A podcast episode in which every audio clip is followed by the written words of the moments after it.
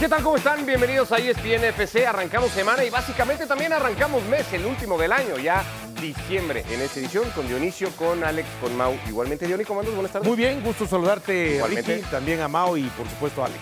Alex Pareja, buenas tardes, ¿cómo andas? ¿Qué tal? ¿Cómo estáis? Encantado. Después de haberme puesto al día, hemos tenido un fin de semana cargadísimo de partidos, pero ya estamos listos. Ahora trataremos de ir repasando algunos de ellos, o los mejores, o, o los momentos con los que cada uno se va a quedar del fin de semana.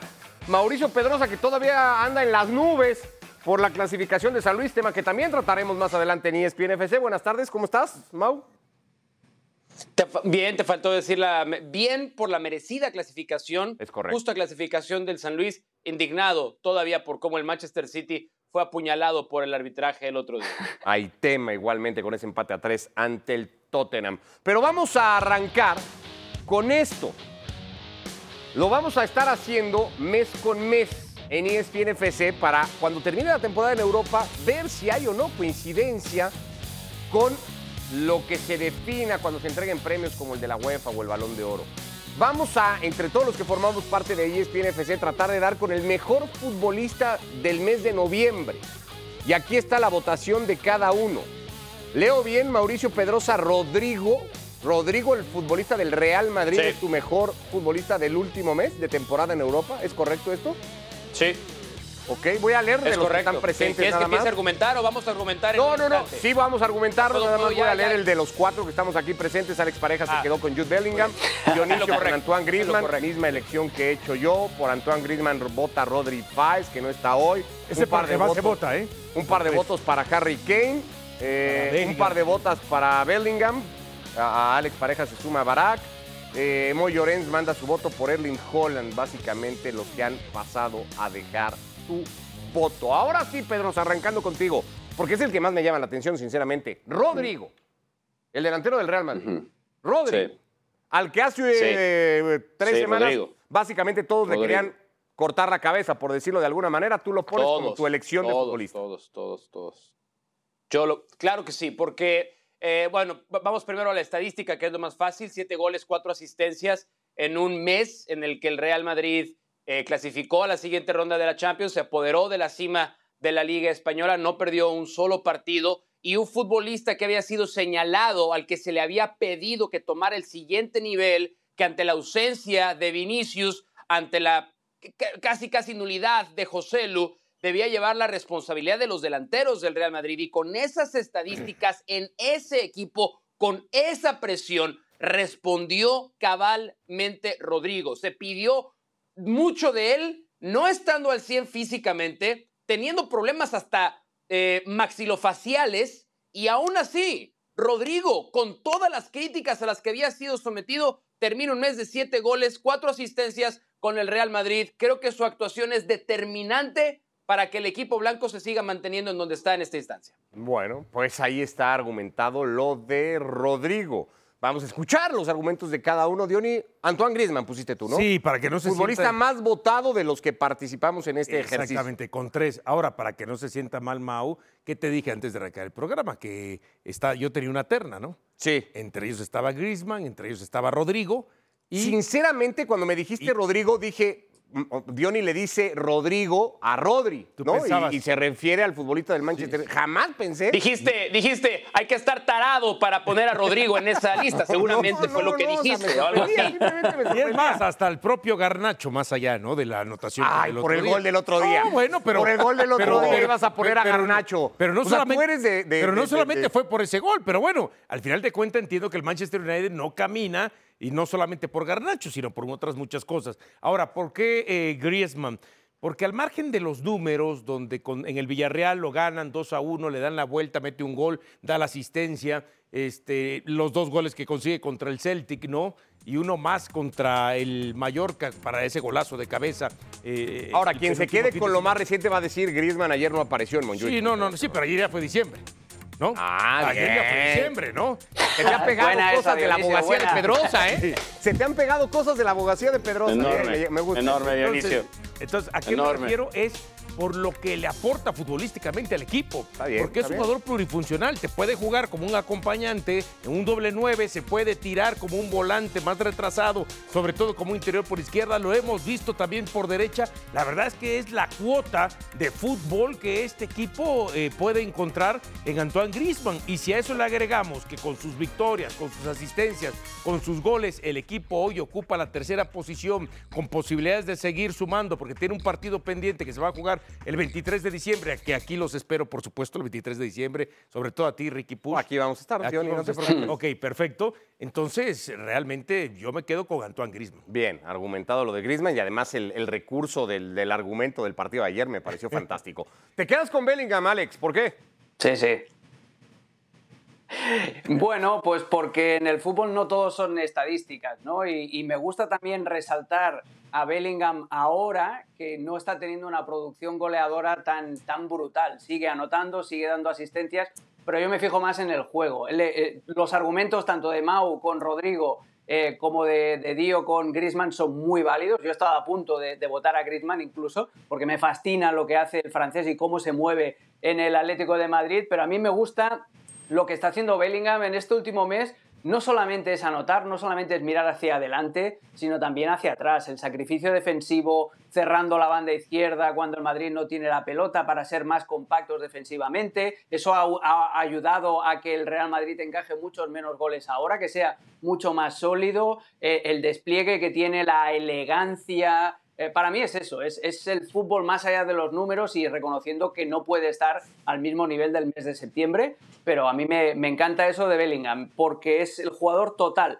No solamente ataca, sino que también defiende, no solamente llega al área, sino que también construye. Eh, para mí lo hace todo y lo hace todo bien. Y encima tiene muy buena actitud, muy buena personalidad. Y eso también debería contar a la hora de, señalar muñequitos en, el mundo del fútbol. Rápido, porque el ejercicio va a incluir también al mejor técnico. Ahora vamos con la elección. Solo les, quiero preguntar a los tres, eh, porque estas elecciones suelen ser mucho de, bueno, quedarse con los goleadores. Ahí hay un par de votos para Harry Kane, Fer, uno de ellos, y el otro creo que era de Ricky, si no me equivoco. ¿Por qué ninguno vota por Harry Kane, que es al día de hoy el goleador en Europa? Eh, arrancando contigo, Alex, por ejemplo. Por lo que os decía, porque si no, las eh, tablas de mejor jugador de, de la temporada con los o- o títulos de cada mes goleadores, ¿no? Mr. Chip, Nada más. Y no las haremos, y no las No, haremos no, nosotros. pregunté, yo no dije, yo no voté No, claro, es que para eso está. No, no, di, Ricardo. Te sentiste atacado. No, No, a ver, me yo, sentí yo atacado, además pero encuentro otro argumento. Yo, yo, Kane no solo son goles, yo perdón, tomo Mau, también en no han sido no, pero solo Ricardo. Puch, nadie, na- nadie. No, de verdad, o sea, pero ahí te va porque ha jugado muy bien. Eh, claramente era la pieza que probablemente le faltaba al Bayern para Sí. explotar al otro nivel. Ahora, también cualquiera te puede decir, bueno, entonces ¿por qué partaron con el Copenhague? No, yo sé que el equipo es diferente, los equipos se mueven y tal. Yo también tomo en cuenta expectativas, presión, eh, momentos individuales. Por eso yo voto a Rodrigo por encima de Harry Kane, porque Harry Kane ha estado ahí y tiene, dicen que a veces es más difícil mantenerse que llegar. Rodrigo hay veces que llega y se cae, llega y se va, llega y no pertenece a la élite. Este mes debería de ser la regularidad para Rodrigo. Este noviembre debería ser la regla Venga. para Rodrigo. Pero también en ese sentido creo que a Harry Kane a veces nos acostumbramos a tenerlo ahí, la verdad. Venga, correcto. Vamos a ver la, elección de técnicos. Insistimos, este ejercicio además está abierto para todos ustedes. De hecho, le vamos a pedir a producción que incluya ahí algo que tenga que ver con, el público, con la audiencia y aparezca, de acuerdo a los 10, 20 votos más repetidos por cada uno de ustedes, podríamos poner a, a quienes nos ven con su voto. Xavi Alonso parece robar la votación con Pedrosa, con Pareja. Rodri Fáez mandó su voto por él. El mío también está con él. El tuyo, Diony, está con Y, y El técnico del Girona, lo mismo que hace Moy Llorén. Llorén, sí, sí, Aparece Peter Voss con Barack Feber, dándole su voto por lo que está haciendo increíblemente con el PSV. Ricky Ortiz votó a Mourinho solo por, pues, por algo. No sé cuándo va a poder venir Ricky a explicarnos su voto para José Mourinho como técnico del mes de noviembre. Pero ahí está el voto de Ricky. Por costumbre. Pero es, eso- ¿el creo que mes de noviembre de qué año? De- del 2006. Y Fer, Fer vota Votó en noviembre de 2006, eh, Ricky Ortiz. a Carlo Ancelotti. Voy a arrancar contigo, que es el único que no repite de nosotros tres, Sí. para hablar con todo Aunque merecimiento Xavi de lo Alonso, por supuesto, es un- una gran este, opción también. Ok. No, a ver, el tema de Mitchell, estamos prácticamente llegando a la mitad de la temporada del fútbol español. Cuando mucha gente se está, está pensando de que este equipo se va a derrumbar, se va a derrumbar, ha mantenido eh, la pelea ahí con, eh, con Real Madrid. Y si a eso le agregamos que ha sido un equipo que el 70-75% de sus partidos los ha tenido que ir contracorriente, los ha tenido que remar, arrancar perdiendo, le dan la vuelta y termina ganando. Y no solamente por la reacción y la capacidad de reacción que pueda tener desde el banco, sino por lo bien que este equipo sigue jugando. No es que gane de casualidad, gana de causalidad, por, por una causa, por lo que se ve que lo que entrenan es lo que eh, terminan llevando a la cancha. Cuando uno empieza a ver que un equipo como este Girona, eh, eh, le empieza, tiene que remar y remar contra corriente, uno pudiera pensar, bueno, van a entrar en pánico escénico, van a entrar, este, no van a tener capacidad de reacción, el golpe anímico les va a afectar. No, eso tienen además, el golpe anímico es siempre positivo, tienen una mentalidad muy férrea y además un exquisito juego por el fútbol a nivel de pasto. El fin de semana remontó un partido de, moral y, de tintes de equipo que realmente está convencido que puede estar ahí, ¿eh? el, que, le sacó a Valencia. Ya hablaremos igualmente de eso. Eh, Alex, con Mau, conmigo, todos estamos con Xavi Alonso. ¿Por qué te quedas con el español del Bayer Leverkusen? Eh, Mira, eh, pensé en Mitchell, pensé en Ancelotti también, pero para mí lo que desempata en el caso de Xavi Alonso es que todavía no ha perdido y está navegando en la Bundesliga y en la Europa League a la vez. Y no tiene una plantilla tan potente ni unos medios económicos tan poderosos como los que puedan tener el Bayern de Múnich, por ejemplo. ¿no? Eh, Y, y para mí es eso, el no haber perdido y no solamente son los resultados, porque si no sería Ricky Ortiz, eh, sino el juego, el, el- cómo está evolucionando este, este Bayer Leverkusen. El año pasado era un equipo prácticamente muy contragolpeador y este año le ha añadido muchísimos abanicos, sacando la pelota desde atrás, la incorporación, ha tenido muy pocas eh, incorporaciones, pero son quirúrgicas. Lo de Alex Grimaldo en el costado izquierdo le ha dado un aire tremendo y ha levantado el nivel del futbolista, eh, la racha goleadora que tiene Bonifaz, eh, mil historias, la doble media punta con Hoffman y con Florian Wirtz, que cada vez el chico está con- creciendo y, y va a ser el próximo Golden Boy, ya os lo digo ahora. Entonces yo para mí es eso, ¿no? Sin desmerecer lo que ha hecho Ancelotti, eh, porque ha conseguido estabilizar al Real Madrid a pesar de, de las bajas que se le multiplican y lo que hace eh, Mitchell con el Girona, que es absolutamente descomunal, pero me pesa más lo de Xavi Alonso por eso, porque sigue sin perder, porque su equipo juega mucho mejor cada mes que pasa y porque está en Bundesliga y en la Liga Europa. Está increíble. ¿Algo que agregar al tema Alonso, Mau? Dos cosas muy rápido, no, no quiero repetir todo lo que ha dicho Alex porque estoy de acuerdo con él, pero para mí hay virtudes en las cuales un entrenador nos hace notar su mano. Uno, cuando tienes que ganarle a los equipos a los que tienes que derrotar, pero les pasas por encima. El calendario del Bayer Leverkusen tal vez no fue el más exigente de noviembre, pero hizo 18 goles y le hicieron 4. Hizo 18 Claro. goles y le hicieron 4. Esa es la primera. Dos, su equipo tiene una filosofía perfectamente bien aplicada, no nada más entendida, aplicada. Eso es trabajo del entrenador. Y en el caso de Florian Wirtz me detengo un segundo porque también creo que en el otro lugar donde se ve la mano de los entrenadores es cuando los rendimientos individuales de los futbolistas se elevan a lugares donde el talento se los puede llevar, Sí, señor. pero el entrenador se los perfecciona. Y esa mano de, de, de Xavi Alonso cada día se nota más. A ver, no está hoy aquí, pero lo que es querer estar, ¿no? Fer acaba de escribir y dice, Ancelotti en este último mes ha tomado el liderato de liga sin cuatro de sus titulares que se lesionaron en este periodo, arrastrando Ah, dos llámenle. Sí, previos. Llámenle, llámenle, sí, que, pero, pero llámenle. No, llámenle, no, llámenle no hace falta. teléfono. Se, se- se le puede hacer Que haga un FaceTime. phoner, que haga un phoner. no, lo hacer pongo aquí porque Alex había esta- dicho que había dudado en poner a. Ancelotti, Alex. Supongo que parte de Sí. esos argumentos, ¿no?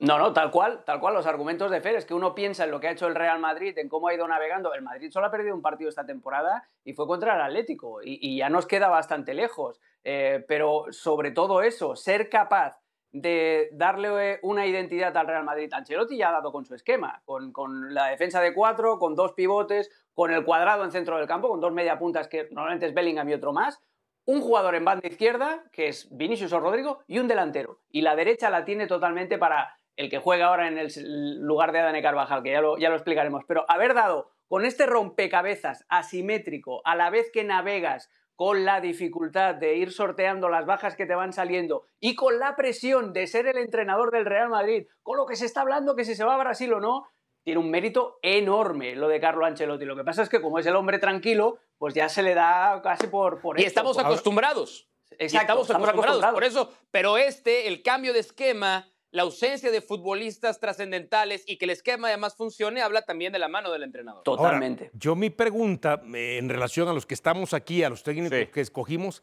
¿quién tiene menor plantel o un plantel más limitado? No, no, no, está claro. Alonso o Está claro, ahí tu voto para Michel cobra, cobra mucho Michel, Michel, Si lo midiéramos por lo que haces con lo que tienes, creo que va a ser difícil que alguien pueda competir con el Girona. Llama la atención que no haya aparecido en la votación de noviembre al menos. Solo de noviembre Pep Guardiola, lo ah. iremos haciendo mes con mes este ejercicio y luego compararemos al final de temporada a ver si tuvimos o no cierto sentido cuando vengan las ternas a ganadores de premio UEFA y balón de oro y todo. Ni Seguramente no. Ni Arteta, ¿eh? Es que, Ricardo, Guardiola compite con sí mismo. Guardiola compite con sí mismo y eso es imposible. Está en El premio Pep Guardiola al mejor entrenador se lo vamos a dar a alguien. bueno, hacemos pausa la primera en ESPN FC y nos metemos ahora sí al fin de semana a repasar lo que cada uno escoge como los momentos de un fin de semana que ya lo decía Alex, ha sido completísimo. Volvemos.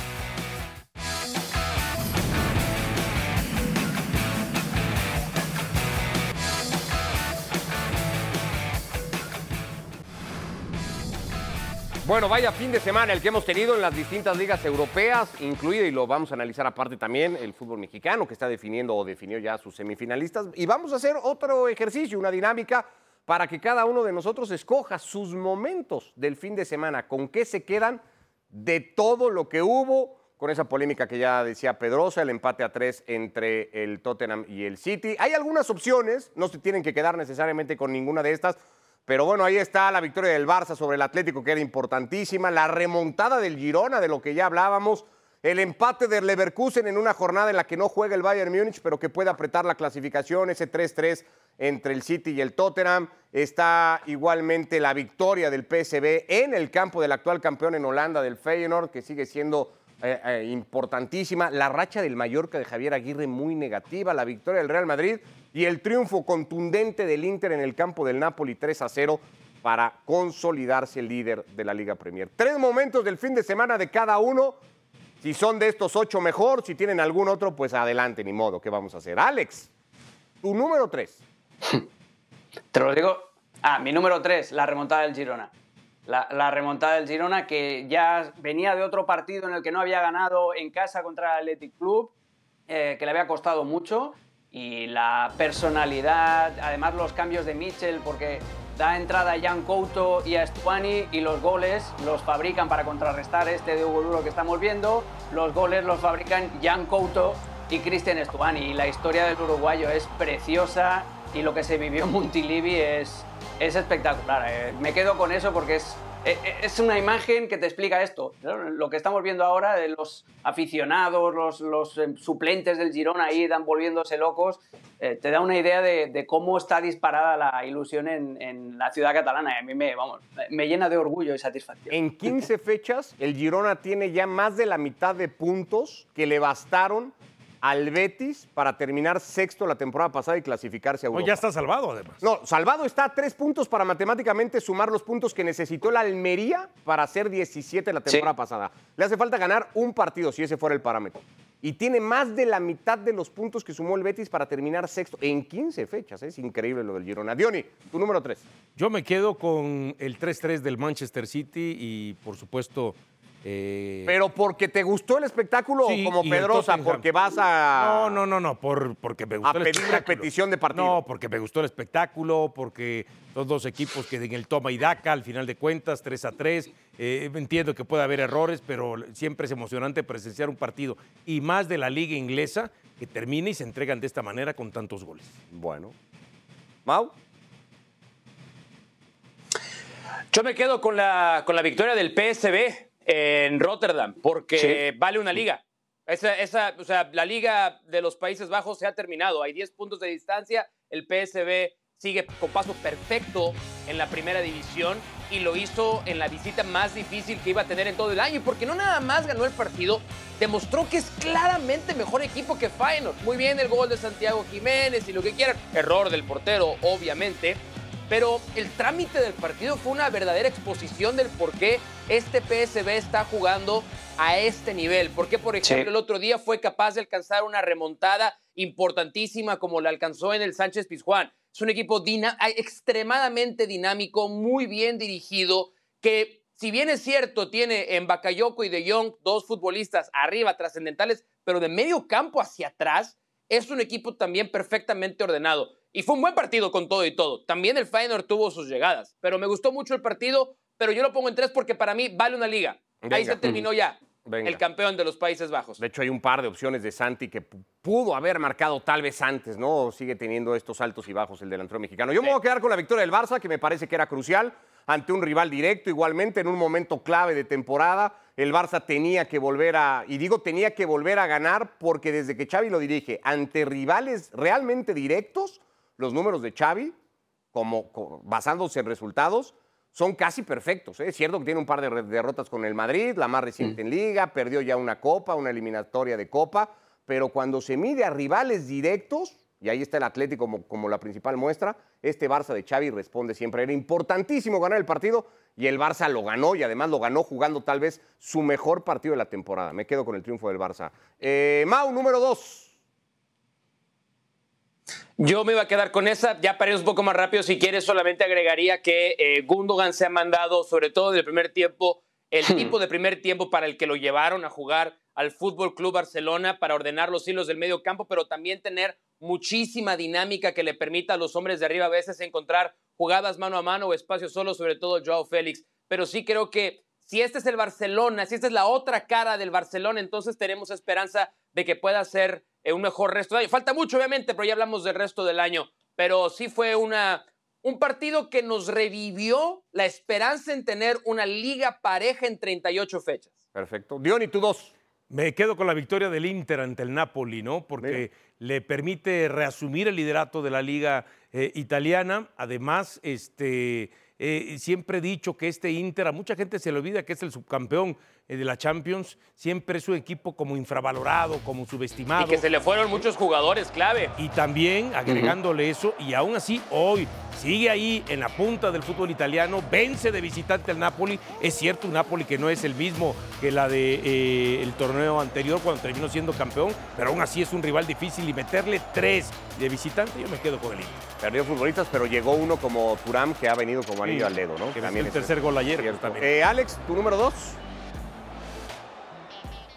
Mi número dos es el del Atlético de Madrid-Barça, el Barça Atlético de Madrid. Yo pensaba que Mauricio Pedrosa lo de la abogacía lo había dejado al lado, pero veo que tiene una selecta cartera de clientes entre los cuales se encuentra el bueno de Ilkay Gundogan. Eh, no, ahora bromas aparte, hizo un gran partido, hizo un gran partido Gundogan, pero para mí lo que, más, lo que más me gustó fue que Xavi jugó por fin con solo dos defensas. Y me explico, Cundé, para mí la clave de todo es que Cundé jugó de lateral puro en vez de jugar de tercer central en ataque y eso le abría la posibilidad de combinar con Rafinha, a asociarse con Pedri, a tener mucha más eh, liquidez en el centro del campo. Esa valentía de Xavi mandando a Koundé a jugar de lateral mandando a Cancelo a jugar también como lateral clásico por el otro lado es lo que le abrió el camino al Barça junto con, obviamente, la eh, la presión adelantada, que fue otra de, los riesgos, otra de las valentías que asumió Xavi. Y después me deja, me, hace mucha gracia que el gol de Joao Félix, que tenía que ser él precisamente, nace de ganar una pelota dividida. Joao Félix le gana una pelota dividida a un ex compañero suyo del Atlético de Madrid. Yo creo que eso es lo que más le tiene que haber eh, dolido al, al Cholo Simeone, pero teníais razón. Este es el partido que marca lo que tiene que ser el Barça, lo mínimo que se le puede exigir, porque ya nos ha enseñado Xavi que cuando quiere, puede. Y eso es lo que tiene que marcar ahora el nivel de exigencia del Barça. Bueno, de hecho lo cambia el Cholo a Molina, no sé si a consecuencia de esa pelota, pero lo cambia junto a Riquelme para el segundo tiempo, muy molesto el Cholo. Eh, yo me voy a quedar con lo que ya había dicho Alex, yo me quedo con el Girona. Agregaría solamente el Girona va la próxima semana a Montjuic a jugar contra el Barça y es muy diferente a Montjuic mirando a los ojos al Real Madrid y viendo todavía por abajo del hombro al Fútbol Club Barcelona, porque ahí está el equipo de Michel, encima de la clasificación del Barça y empatado a puntos con el Madrid. Haber perdido el partido en casa con el Valencia hubiera supuesto un golpe probablemente de realidad, de hacer dudar a este equipo si iba a ser capaz o no, y sobre todo con un rival inmediato como el Barça, ganando el partido que le gana el Valencia. En los minutos en los que se lo remonta, me parece que es un hecho formidable para el Girona. Alex, tu tres, tu uno, perdón. Me uno, el, City Spurs y la locura que fue de partido, el 3 a 3, la valentía de los dos entrenadores, los retoques de Postecoglou en la segunda parte para eh, contrarrestar el, poder ofensivo del Manchester City. Bueno, claro, luego faltaba la traca final, que fue el lío que se hizo el árbitro con la jugada de, la aplicación de la ley de la ventaja. Eh, fue un partidazo, encima con, final con fuegos artificiales, no se puede pedir más. Un, 3 a 3 legendario que, me emparentó también a aquella eliminatoria de Champions que se resolvió con aquel VAR, si os acordáis, eh, también un Spurs eh, eh, Manchester City. Ah, claro, cuando falla un penal el Kun Agüero, sí. Correcto, correcto, con aquel gol anulado en el último segundo al, al Kun Agüero. Antes Llorente me recordó a eso y valentía y gran trabajo de Postecoglou. Bueno. Tu número uno, Mau. Sí, también. Eh, también porque fue, o sea, más allá de la polémica. ¿Pero lo vas a impugnar o no? Esto, no. no, no lo voy a impugnar. No lo voy a impugnar. Pero me da, me da coraje el, el, siguiente aspecto. Y esto, claramente no hay una campaña para afectar al City, ni mucho menos. Quiero pensar por aquello del tema que tiene con la Premier League. Pero si ustedes ven la jugada detenidamente, el árbitro da la ventaja. Da la ventaja. Gráficamente el árbitro da la ventaja. Y en el momento en el que Grealish se va a ir mano a mano, ahí para el juego. Es decir, acá lo peor de todo es que es inexplicable lo que pasó más que el escenario se comió al árbitro. Esa es la única explicación. Y el problema es que mancha el extraordinario espectáculo que vimos esta tarde en el Etihad. Porque si, si vamos a ser sinceros, el empate es justo el empate al final acaba siendo merecido. El resultado es el correcto. Y mi última conclusión es, Erling Haaland hace un montón de goles y va a hacer un montón de goles y va a ganar balones de oro. Pero ayer y en el partido contra Chelsea, que también fue un empate espectacular, eh, se ha comido en total cuatro goles inexplicables. Pero así son los grandes genios también. Bueno, Diony, tu número uno. Yo me voy a quedar con Barcelona Atlético de Madrid. Y me voy a quedar porque por ningún motivo veía yo cómo el Barcelona, con lo que venía mostrando, le podía ganar al Atlético de Madrid. Es más, yo pensé que en algún momento, si se decantaba la victoria por el Atlético, hasta podía ser por una diferencia de dos goles mínimo. Y no fue así. Al final, entre que Barcelona lo gana 1 a 0, es cierto, pero pudo haber metido un segundo, un tercero, un cuarto gol. También es cierto que Atlético de Madrid, eh, con algunas intervenciones que tuvo Iñaki. Ya muy al eh, final. Peña, sí, exactamente, sí, pero bueno, pero fueron oportunidades claras de gol. Lo pudo haber empatado el Atlético de Madrid porque en la medida en que el resultado seguía siendo corto, eso le daba vida al equipo del Cholo. Pero sobre todo me quedo con esa exhibición de fútbol que eh, le dio como que el Barcelona en relación a lo que venía mostrando. Sí creció futbolísticamente Barcelona ante este Atlético de Madrid, creció ante el rival menos esperado, conociendo por supuesto que hoy el Atlético de Madrid ya juega hasta distinto, pero que no se le puede olvidar de que es un equipo que puede raspar cuando quiera raspar, que juega incómodo, eh, eh, que siempre va y juega al filo del reglamento o con el cuchillo entre los dientes yo me quedo con la victoria de Barcelona 1 a 0 porque yo lo que veía ni siquiera era empate, era derrota y terminó ganando. Bueno, yo retomo el PSB que ya decía Mau para ponerlo primero. Hay que ir y ganar 14 fechas de arranque de temporada. Hay que ir a ganar un partido a casa del actual campeón. Hay que básicamente sentenciar la liga arrancando el mes de diciembre y todo eso lo ha hecho el equipo de Eindhoven que además arrastraba la remontada en Sevilla para clasificarse a Champions su única derrota sí fue el repaso que le puso el Arsenal, pero es el Arsenal de Arteta, uno de los equipos probablemente más en forma de Europa. Lo que está haciendo el PSV Eindhoven me parece que es extraordinario, lo vino a confirmar. Ahora todos escogimos Barcelona eh, Atlético en algún momento. y el City, salvo yo, el City Tottenham también aparece en la elección de ustedes tres, el Girona también repetido por varios. O sea, a ti el 3-3 no te gustó, el inconforme fuiste tú. Tan me ¿eh? gustó mucho que mira lo que te voy a decir, hacemos una pausa y venimos a retomar lo que se ha vivido en la Liga Premier. Eso sí, haciendo un poco un ejercicio morboso. y de comparación. Amarillista, como te gusta. Volvemos. No, hombre, no podrás.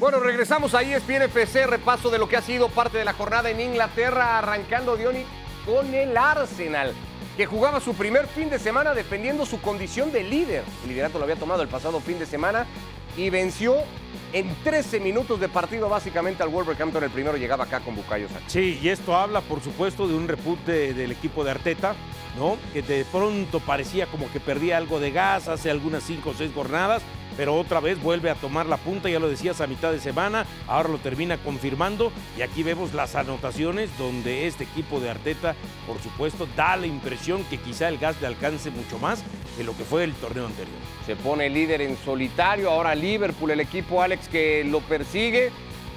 ¿Lo va a poder repetir Arteta con final feliz ahora para el Arsenal? Pues a mí me gustaría, porque además es un equipo tremendamente ofensivo, que comete errores como este de Zinchenko, que le costó el gol de Mateus Cuña, pero es que de entrada Arteta solo jugó con un centrocampista que era de Clan Rice. Eh, es, es increíble, los otros dos interiores eran Odegor y Leandro Trossard, un equipo súper ofensivo que merece premio. Bueno, repasamos también la victoria, Mau, del Newcastle sobre el Manchester United, que ya venía de el palo que supuso no ganar el partido en Turquía después de la ventaja que llevaba en Champions y el escenario que le queda ahora. Y fue a perder ante el conjunto de las Urracas. Resultado absolutamente engañoso. Tuvo que haber esto sido un 6 a 0 a favor de Sí. Newcastle United. Fue un baile absoluto, así como todo mundo reventó a Onana merecidamente por lo que pasó en Turquía. Acá Onana salvó de una goleada a un Manchester United que es, es un, es, es un equipo de verdad. O sea, sus picos altos sí pueden llegar a ser muy altos. Por eso son picos, porque inmediatamente viene el valle y el valle es el valle del terror. Cuando United no se encuentra, es un equipo más corriente que común. Y del otro lado, yo vengo vendiendo a este Newcastle United en este programa desde hace mucho tiempo. Ojo, que Nick Pope se va lesionado y se pierde cuatro o cinco meses.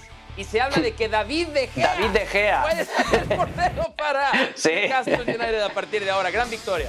Bueno, estamos hablando mucho del 3-3 entre el City y el Tottenham. Acá tuvimos, Alex, otro partidazo del fin de semana. El 4-3 del Liverpool sobre el Fulham.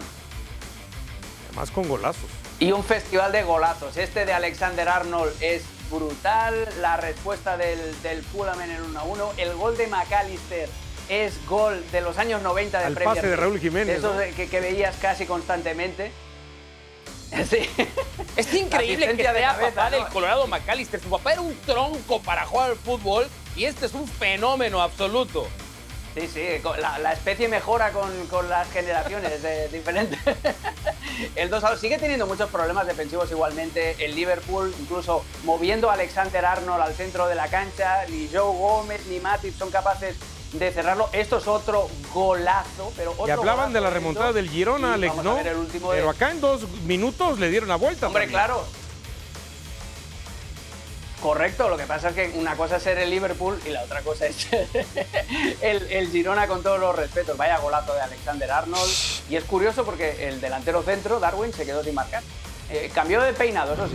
Y bueno, el ya muy hablado 3 a 3 entre el Manchester City y el Tottenham. Esto, hablando de golazos también, la contra que tira el Tottenham en un córner para marcar el primero de Son, o la transición, o como cada quien le quiera decir, es una joya y una obra maestra de cómo hay que hacerlo. Lo empató después el City con un El accidente. autogol de Son, el mismo Son, Sí. que lo había abierto, empató el marcador 1 a 1. Pero el 2 a 1 del City también es como para guardarlo, Mau. Lo que hace Julián dentro del área para asistir a Foden es una joya. Sí, este, tienen, tienen, tienen unas venas completamente congeladas estos hombres. Tienen sangre fría para jugar. Tom Brady, no te vuelvas a parar en el Etihad. Nos salaste la victoria. Eh, pero, eh, o sea, si hacemos un repaso, si hay un equipo que realmente le juega bien al City históricamente, es Spurs. Al grado de que Guardiola jamás ha hecho ni siquiera gol, creo, jugando de visitante. Este partido fue. Bueno, lo eliminó en, el en una Etihad. Champions, ¿no? Eh, acá el partido parecía. Acá el partido parecía liquidado con el gol de Jack Grealish, que entró bien ante la lesión de Doku. Pero yo creo que la lección principal es: En, el, en la temporada del triplete, el City defendía como nadie en Europa. Sí, señor. Y por alguna razón, la única ausencia es la de John Stones. No creo que sea tan determinante, pero ahora defiende mal el City. Recientemente ha defendido muy mal. Y esa es la jugada de la polémica. Esa es la jugada de la que se habló, de la que iba a decir tuiteo, pero creo que ya está mal utilizado el verbo tuitear. Pero bueno, de la que escribió en redes sociales Erling Holland, igualmente, eh, con una queja muy abierta del futbolista noruego y que deja esta clasificación en Inglaterra. El Arsenal líder solitario con 33 puntos, el Liverpool tiene 31, el City 30, Aston Villa. Por cierto, hay un partido a mitad de semana, hay jornada a mitad de semana. City Aston Villa es un partido durísimo entre el equipo de Guardiola y el de Unai Emery. A ver, visto lo más destacado de la Liga Premier, aquí está el ejercicio ocioso del que hablábamos, Diony. Porque la comparativa siempre está ahí, ¿no? Inglaterra o España, Italia, ¿cuál hay que ver? ¿Y cuál es la mejor? No sé. Si jornadas como las de este fin de semana, Diony, terminan por dejarnos claro que hay una mucho mejor liga en Inglaterra que lo que se puede encontrar en España. Por tirar algunos datos, además de los que veíamos en pantalla. Por lo menos. Hay ocho equipos este fin de semana en España que no marcan gol. Apenas tres en Inglaterra no hacen gol. Y si tomamos la jornada de domingo, la jornada de domingo, en España se hacen tres goles, en Inglaterra se marcan 24. Es cierto que se juega un partido más en Inglaterra, ¿no? Claro, y entendiendo que en los, todos los partidos de la Liga Española se hicieron 18 goles y contemplando dos de Inglaterra se hicieron 13, ¿no? El 4-3 y el 3-3, estamos hablando, ¿no? Prácticamente eh, llegando a una cifra muy cercana a esos 18 con dos partidos nada más. No, eh, entiendo, es que eh, eh, lo que pasa para mí sigue siendo más espectacular, sigue teniendo más este, emoción, sigue teniendo momentos más este, donde te vas de un lado hacia otro, donde parece que todo está definido y de, y de pronto te dan la vuelta en Inglaterra. En ese, el espectáculo está en Inglaterra, hay que decirlo. ¿Ser más espectacular te hace ser mejor liga también, Alex? ¿Va de la mano? ¿Lo confirma o no necesariamente? Hay debate en eso. No necesariamente, pero en el caso de la Premier sí, pero porque es un agujero negro, es donde va a parar, donde en la Premier League y en concreto eh, la ciudad de Londres, eh, prácticamente con la excepción de Manchester, pero es como, como una eh, como un desagüe y, y todo, lo, todo lo absorbe. O sea, ¿dónde están los mejores entrenadores? En la Premier. ¿Dónde están los mejores futbolistas eh, que destacan en cualquier otra liga? En la Serie A, en la Bundesliga, con algunas excepciones, ¿eh? Pero ¿dónde acaban yendo siempre? Es como una especie de, de- de Superliga Europea que se nutre de las otras ligas de desarrollo eh, y acaban de firmar un nuevo contrato televisivo por los derechos domésticos Sí, sí. que pulveriza el contrato anterior. Es decir, que Sí. los clubes europeos, los clubes ingleses todavía van a ser 7.800 mucho más millones. ricos que su contrapartida.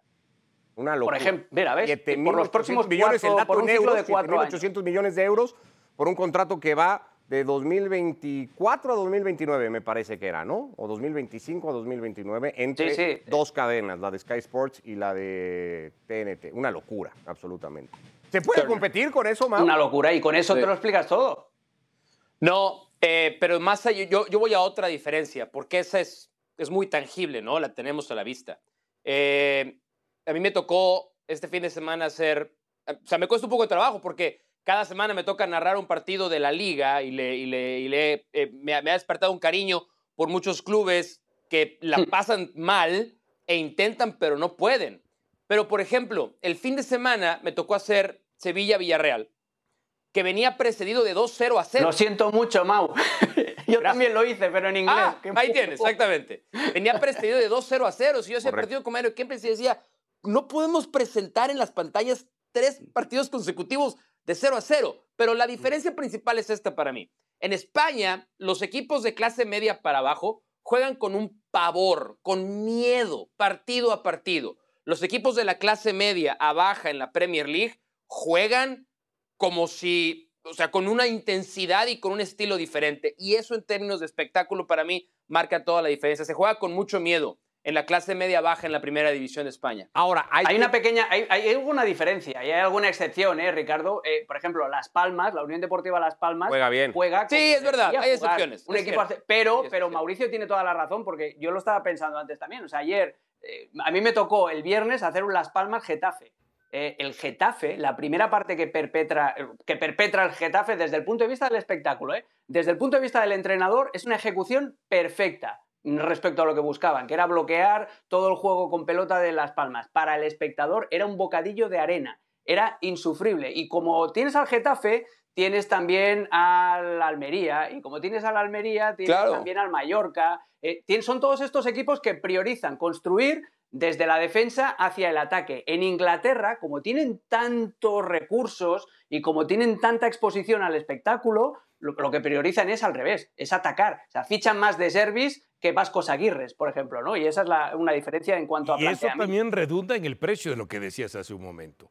Porque yo como liga... Contratos televisivos. Claro, claro, porque yo como liga digo, mira, es que acá hay espectáculo, acá hay promedio de goles, acá están los mejores jugadores, por eso cuesta lo que cuesta. Hay quien argumenta, y llevará algo de razón, que dice, bueno, pero cuando hay enfrentamientos directos y cuando hay que medir los títulos europeos, Sí, la pero, cosa ya no pero ya- pero por una estar cosa tan es clara. ¿eh? dónde puede estar el mejor equipo del mundo y otra cosa, Pero en no lo solo es el colectivo, mejor equipo del dónde mundo. está la mejor Porque liga del los mundo. que ganan esas competiciones europeas en España se ha ampliado, a- no, no es uno solo, ¿no? Ahí está el Sevilla, y ahí puede estar el Villarreal, y ahí puede estar el Madrid, y ahí puede estar el Barça, y ahí puede estar... En fin, el tema seguirá dando, evidentemente. Hacemos pausa y venimos. Hay semifinales confirmadas en el fútbol mexicano y hay semifinal en la señal de líder mundial este miércoles en San Luis.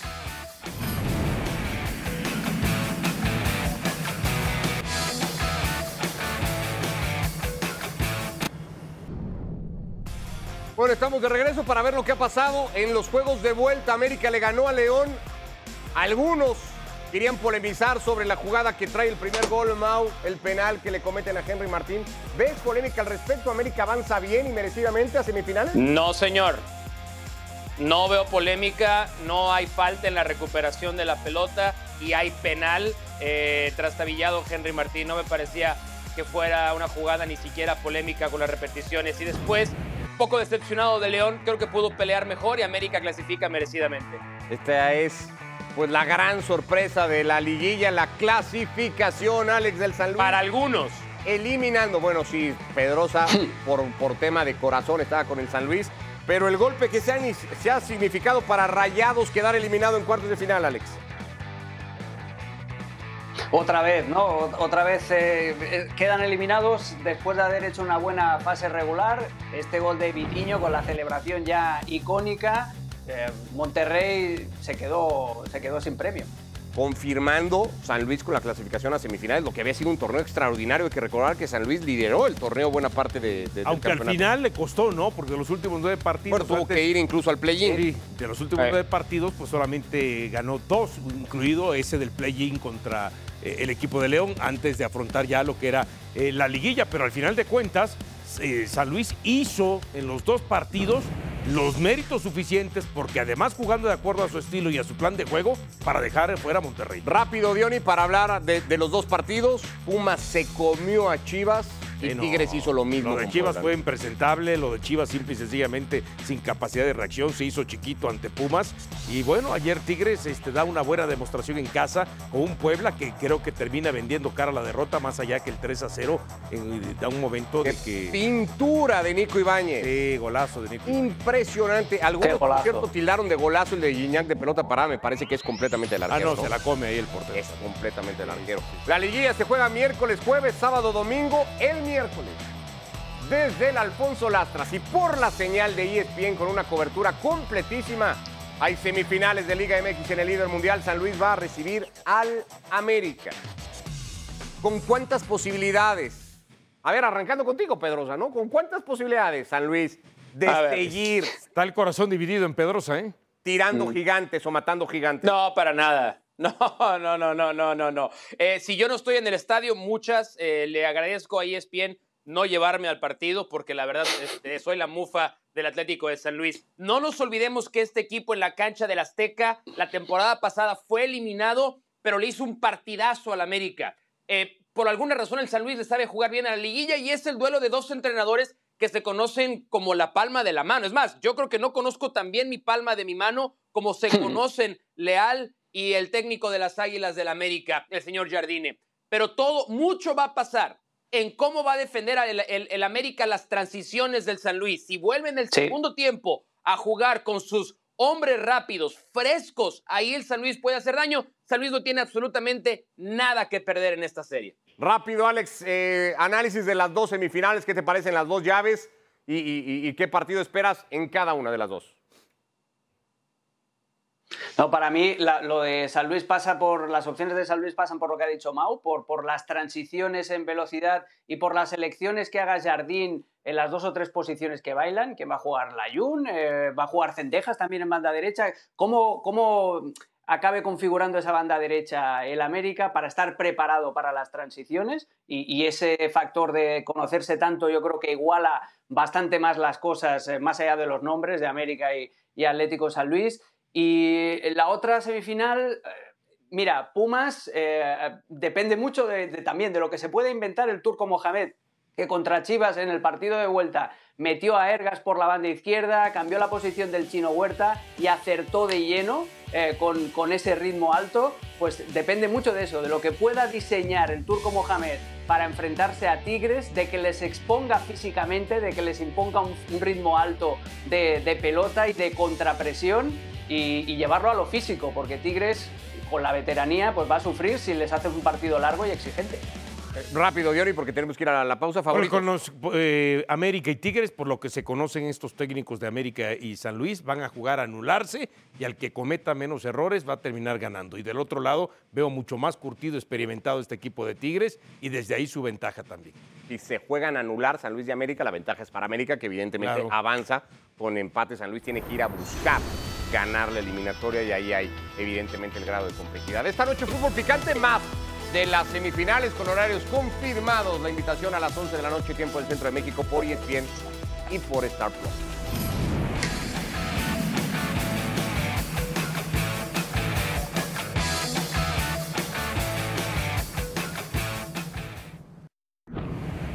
Regresamos básicamente a cerrar esta edición de ESPN FC. El Real Madrid confirma la baja por un mes de Dani Carvajal. Habíamos hablado de las lesiones con las que ha lidiado Ancelotti. Alex, una más a la lista.